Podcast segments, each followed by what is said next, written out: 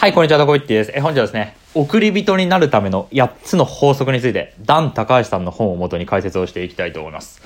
はい、皆さんね、ダン高橋さんご存知でしょうかね。まあ、投資系 YouTuber の方なんですけれども、まあ、もともとね、ウォール街で働いていて、で、ヘッジファンドをね、自分で立ち上げて、で、それを売却して、で、現在日本に戻ってきたっていう、まあそういう方ですね。まあもともとアメリカに住んでいて日本に戻ってきたっていうね、まあ方なんですけども、まあ YouTube やってらっしゃって、まあ僕ね、大好きで、まあいつもご飯作ってる時とかにラジオ代わりに聞いてるんですけども、まあめちゃめちゃ勉強になるんですよ。まあ投資だけじゃなくてね、こう人生全般でね、まあものすごいいいアドバイスをしてくださる方でね、まあこの方の言うことを聞いてれば本当に自分も億万長者になれるんじゃないかみたいな、まあそんな気がしてくるわけでして。でね、その段高橋さんが、はい、この度本をね、出版されたんですね。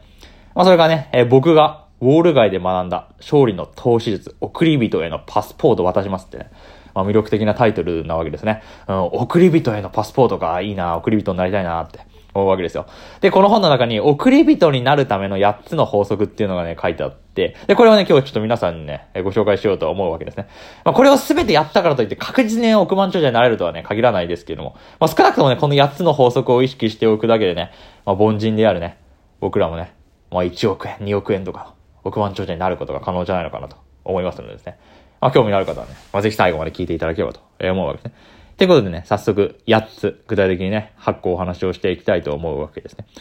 でね、まず1点目ね、ダンさんがおっしゃってるのはですね、これいつも YouTube でもね、ダンさんおっしゃってるんですけど、投資をリスクと捉えることはもうやめましょうよとね、日本人におっしゃってるんですよ。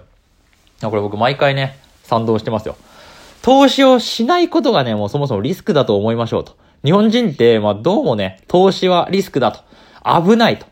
ていうようなね、まあ価値観があるわけじゃないですか。ね、僕の友人でもね、まあ僕、経済学部出てますけど、経済学部を出ていても、なお株は絶対やらない、危ないからみたいな風にね、思ってる方ってね、結構いらっしゃるんですよ。僕のね、友人にもいっぱいいるわけなんですよ。でもそんなのね、もったいないでしょというか、もうそもそもしないこと自体リスクでしょ。日本円を銀行に預けたままでいること自体がリスクでしょって。ね、ダンさん口を酸っぱくしてね、おっしゃっているわけなんですね。だからもうそれをしっかり理解しておきましょうよっていうのがね、一つ目の法則なわけなんですね。まあ、これを絶対リスク、えー、理解しておきましょうってことですよ。でね、じゃあなんでね、ただただ日本円を銀行に預けておくだけでもリスクなの？っていうとですね、まあこれインフレがね、まあ一つ例に挙げられると思っていてですね。まあ例えば、まあインフレが起こって、えー、物価が2%上がったとすると。今100万円で買えるものは1年後には102万円になるわけですよね。インフレがもし起こったとしたらですよ。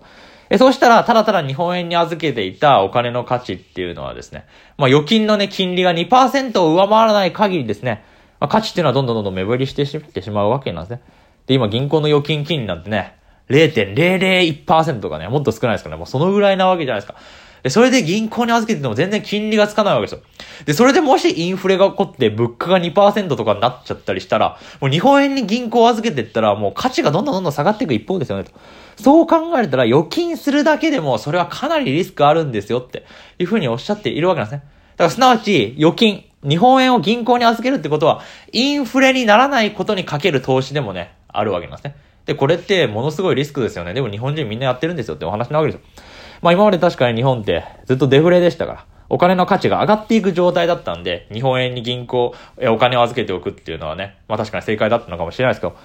まあ、これからはそうは限らないじゃないですか。今バンバンね、金融緩和とかやっていって、で、お金がジャブジャブね、世の中に溢れているわけですから、インフレが起こる可能性っていうのもあるわけです。で、仮にね、世の中がね、物価が2%、1年間で上がったとしたらですよ。で、そしたらね、お金の価値っていうのは、これ、どんどんどんどんね、何にも投資しなかったら、え銀行に日本円を預けておくままだったらね、えどんどん価値っていうのは目減りしていってしまうわけなんですね。で、どうせ日本円のね、え銀行預金の金利なんてね、上がるわけないじゃないですか。っていうような感じで、ただただ日本円を銀行に預けておくだけでもかなりリスクがあるってことがね、お分かりいただけるんじゃないかっていうことが、まあ、1点目なんですね。まあ、なので、投資しましょうよと。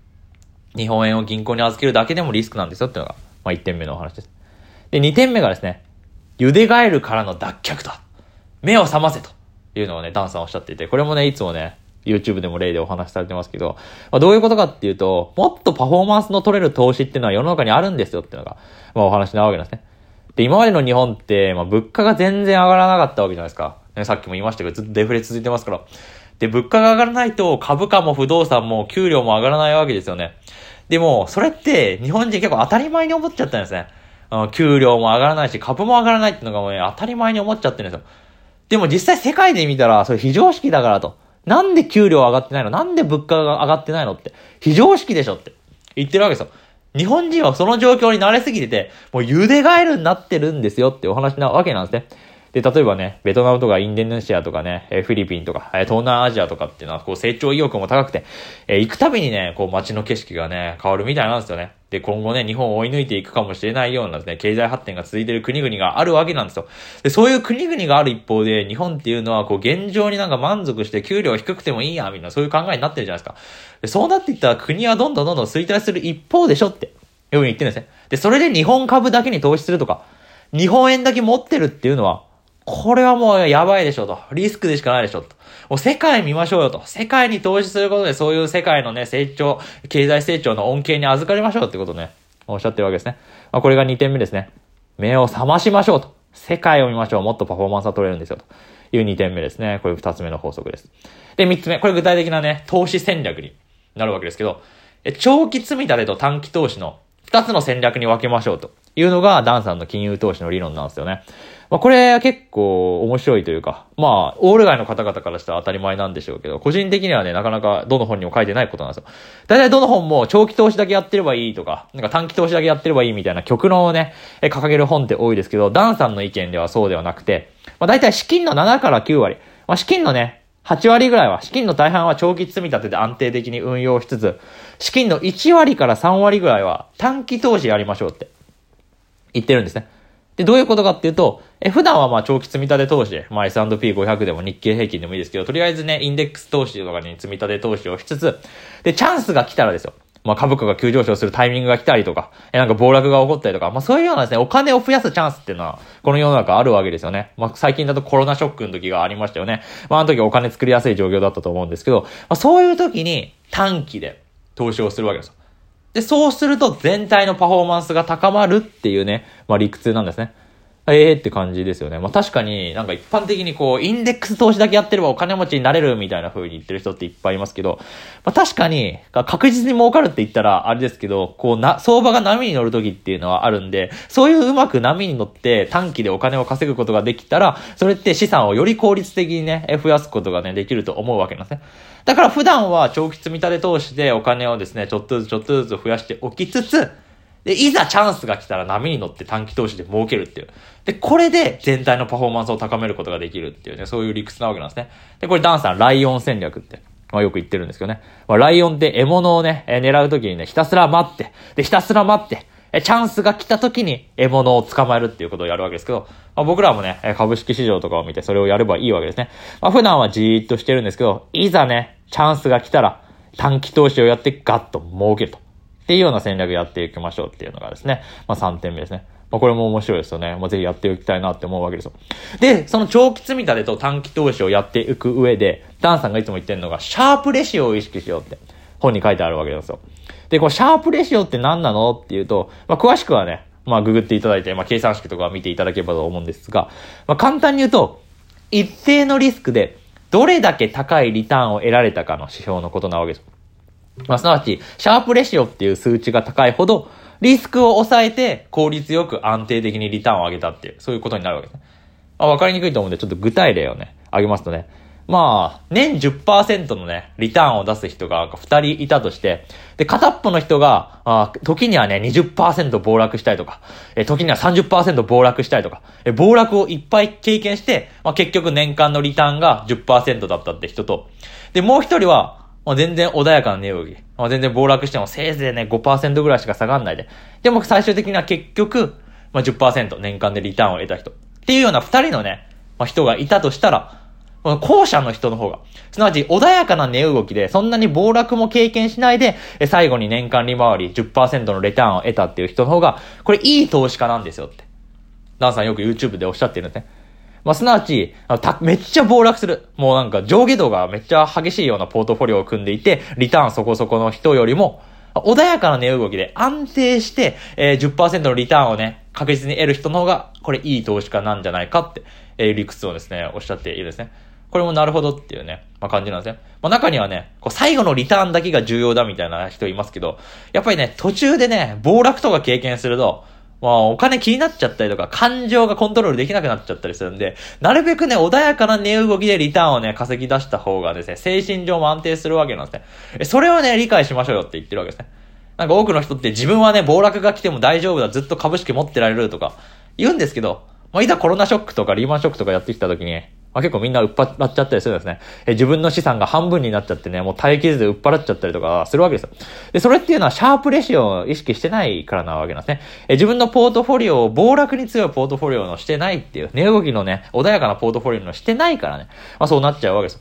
え、だからですね、なるべく穏やかな値動きで、かつリターンも上げられるような、まあ、投資をしましょうっていうのを、まあ、ダンさんが提唱しておられるわけですよ。まあ、これすごく納得ですよね。僕もね、コロナショックとか経験しましたけど、やっぱり資産が一気に減るっていうのはあんまり気持ちのいいもんじゃないですか。え、なるべくそういったね、リスクを下げてね、まあ、リターンを叩き出せたらそれ一番いいんじゃないかって思うんでね。なるべくね、こうリスクをね、えー、抑えて効率よくリターンを上げるっていうのを意識していたいところですね、ということです。で、そのためにどうしたらいいかっていうと、まあ、資産の多様化ですね。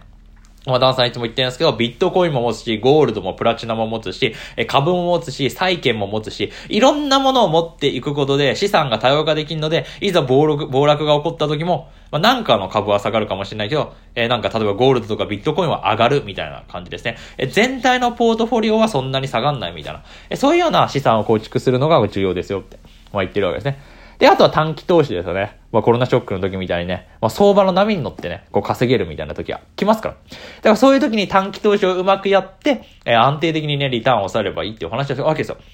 で、例えばね、え、空売りとかをね、え、うまくやっていれば、資産全部がね、え、落ちていくとき、え株で損してる時でもね、ま、中にはね、儲けるっていうことがね、短期ではできるわけですから、まあ、そういうこともしっかりと意識して、えなるべくね、リスクを抑えてリターンを上げることを意識しよう。それがメンタルコントロールにもつながるんだと、えおっしゃっているわけでして、これも本に書いてあってね、すごくね、いいなと。思いましたね。これ人生ですよね。もうリスクを抑えてリターンを出す人生だなっていうふうに思うわけですよ。っていうのがまあ4点目です。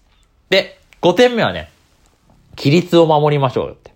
いうことをダンスさんおっしゃってますね。で、規律って何ですかって言うとですね、まあ、投資する資金をですね、株式とか債券とかコモディティにどう分配するかっていうルールを設けるってことをね、まあ、ダンスさんはね、提唱しておられて、これもね、まあ、間違いなんだと思うわけですよ。結構投資で損する人って株が下がっているから追加投資したりとか、あそういう無秩序に投資する人が多いわけですよ。でも、投資で成功するにはルールと規律が最重要なんですよって言ってるんですね。株式を70%持つんだったら70%っていう風に定めるんですよ。仮に株が下がっているからっていう理由だけでですね、その70%ってところをですね、破ってはいけないわけですよね。株に9割入れようとか言ってですね、適当にですね、感情で投資してしまったりとかしたら、まあそれはですね、まあ損をしがちなんですよって。えー、いう話ですね。だからしっかりとね、最初になんか資産のね、ポートフォリオのパーセーテンジとかね、決めたらですね、その規律を守って投資をするっていうね、えー、ところなわけですね。まあ、積み立て投資も一緒ですよね。えー、毎月25日に投資するっていうところを決めていたら、確実に毎月25日に投資するみたいな感じで、えー、規律を守って、ルールを守ることが投資で成功する秘訣なんですよって、えー、してるんですね。で、そのためにね、ダンさんどうしたら方がいいかって言ってるかっていうとね、まあ、投資をしたら、それはどういう理由で買ったのか、しっかりとメモに残しておく方がいいよっていうことをですね、まあ、ダンさん提唱しておられて、まあ、これね、みんなやるといいんじゃないかなと思いますね。まあ、結構感情で投資する人って世の中多いですから、まあ、僕もそうなんですけどね。まあ、感情で投資するんじゃなくて、どういう理由で今買うのかみたいなことをですね、しっかりと考えた上で、で、購入して、で、それでその理由もメモしておけば、後で見返すことがね、可能になって、で、後に活かすことができるわけですからね。まあ、しっかりと規律を守って投資するっていうのが重要じゃないのかなと思うわけですね。で、その点で言うと日本人ってすごい規律正しいんでね、まあ、投資に向いてるんじゃないのかな、みたいなことをね、ダンさんが言っててね、まあ、ありだなって思いましたよね。というのが、5つ目のポイントです。で、6つ目がですね、失敗を避けるのではなくて、乗り越えましょうって、ダンさん言ってます。まあ、これね、まあ、人生ですよね。株というかまあ人生だなって思うわけですよ。で、これも面白い話が本の中書いてあって、ウォール街で、ダン、お前はミリオネアになりたいかと。って聞かれるわけですよ。で、そうしたらですね、ダンさんこういうわけですね。うん。いや、俺は金持ちになりたい。俺はミリオネアになりたいんだって。いうふうに答えるんですよ。で、そういうふうに答えたら、まあ、上司なんて言ったかっていうと、それなら失敗のやり方をマスターするんだなっていうふうにウォール街のね、まあ、上司の方から言われたらしいんですね。すなわちですね、ミリオネアになるためには、失敗のやり方をマスターしろと。どういうふうに失敗して次に活かす？それをね、マスターすることが成功の秘訣だって。いうふうにね、ウォール街で教わったらしいんですよ。で、これもね、日本とは逆の考え方だなって思うわけですね。え日本だと腹切り文化じゃないですか。失敗をね、償うみたいなね、感じが日本ではありますけどね。そうじゃないよと。成功には失敗が必要不可欠なんですよと。ま、失敗してもいいんですよ。まあ、失敗しない投資みたいなタイトルの本ありますけど、失敗しない投資なんてありえないんだから。必ず失敗するんです。で、失敗してそれを乗り越える。なぜ失敗したかの理由を考えてそれを改善する。それを繰り返すことで成功がついてくるんだと。まあ、ダンさんはおっしゃってるね。失敗しない投資じゃない。失敗して、そこから学んで投資で成功するんだと。いうことをね、おっしゃってて、これも人生だなって思いましたね。もうなんか成功するための考え方ですよね。投資というよりは。なので失敗は避けるんじゃないと。失敗して乗り越えるんだというのが6つ目ですね。で、7つ目。これもすごく重要だと思うんですけど、これも人生で重要だと思うんですけど、メンタルコントロールですね。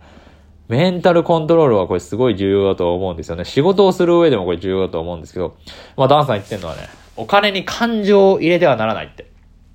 いつも言ってるわけですね。で、結構投資で損する人ってお金を感情で見ているみたいなね、まあそういう人がね、多いらしいわけなんですね。まあ確かにどうしてもね、なかなか儲かったら嬉しいし、えお金を失ったら悲しいっていう感情があるので、まあしょうがないと思うんですけど、やっぱり稼いでる人ってお金を数字として見てる人が多いらしいわけなんですね。え、去年はいくら増えた、え、今年はいくら減ったというようにね、簡単に数字だけでね、金を見ると。で、そういう方が冷静な分析ができるので、え、結果的にその失敗から、え、次の改善策っていうのを導き出すことができるので、まあ、成功しやすいっていうことなわけなんですね。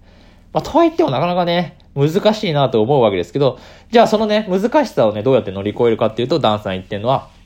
頭と体は繋がっていると。だから、ちゃんとね、いいパフォーマンスを出すために、これ人間として当たり前のことをやろうってね、おっしゃってますね。まあ、例えば健康なものを食べるとか、え自然や動物と親しんでリラックスするとかですね、えー、ジムに行って、えー、体を動かすとかですね。まあ、そういうことをやることで、うまくね、えー、メンタルをコントロールすることができるんですよと。一時の感情に惑わされないことができるんですよっていうことをね、おっしゃってるわけですね。まあこれアンガーマネジメントですよね。うん、なんか最近ね、コロナウイルスの影響下で家に引きこもっているから、え感情を爆発させてしまって、え暴力を振るったりとか、DV が流行ってるとか、まあよく聞きますけどね。まあやっぱりですね、そういうふうに感情をコントロールするっていうのは現代人に求められていると思うので、まあそのために美味しいものを食べるとか、えリラックスをして外を散歩するとか、運動するとか、まあそういうことがね、すごい重要なんじゃないかなと思うわけですね。で、そういうふうにうまくリラックスができていれば、なんか投資で失敗したとしてもですね、感情的にならないで、え次の対応策を打てるんじゃないかなと思うわけですね。っていうのが7点目ですね。で、次、ちょっと長く喋っていきましたけどね、これラストですね。これラストこれ一番重要かもしれないです。投資で一番重要かもしれないですけど、これは過去の実績に縛られるなってことですね。さらに未来を予測するなっていうことですよ。で、これどういうことかっていうと、結構、米国株最近流行ってると思うんですけど、アメリカ株って、まあ、過去100年間で年平均7%の成長で、アメリカ株に成長し、アメリカ株に投資しているだけでお金持ちになったっていう事情があるわけなんですけど、かといって、アメリカだけに投資するのは間違いだよっていうふうにおっしゃってるんですね。なんでかっていうと、これからアメリカが今までのように成長するとは限らないというね、お話なんですね。で、これダンさんのね、意見ではね、こう、アップルとかグーグルとかマイクロソフトにはね、もうダンさんね、投資していないらしいですね。なんでかっていうともう成長しきっちゃってるとね、えー、思っているみたいなんですよ。だからね、アメリカに今投資するのはですね、まあ、これから成長を維持させていく国に投資しているだけに過ぎないわけで、これから成長していく国っていうのがまあ絶対あるわけですね。まあ、だから、成長する国に投資しようよって、いうことをおっしゃってるんですよ。で、今までお金持ちになった投資家に共通してるのは、成長性の高いところにね、まあ、投資してるっていう事実なんですね。で、例えばバフェットね、え有名な投資家ですよ。ウォーレン・バフェットは、今のアメリカじゃなくて50年前の成長しているアメリカに投資したわけじゃないですか。で、その時ってアメリカって急成長していたからこそ、えバフェットは大きな利益を出すことがね、できたわけですね。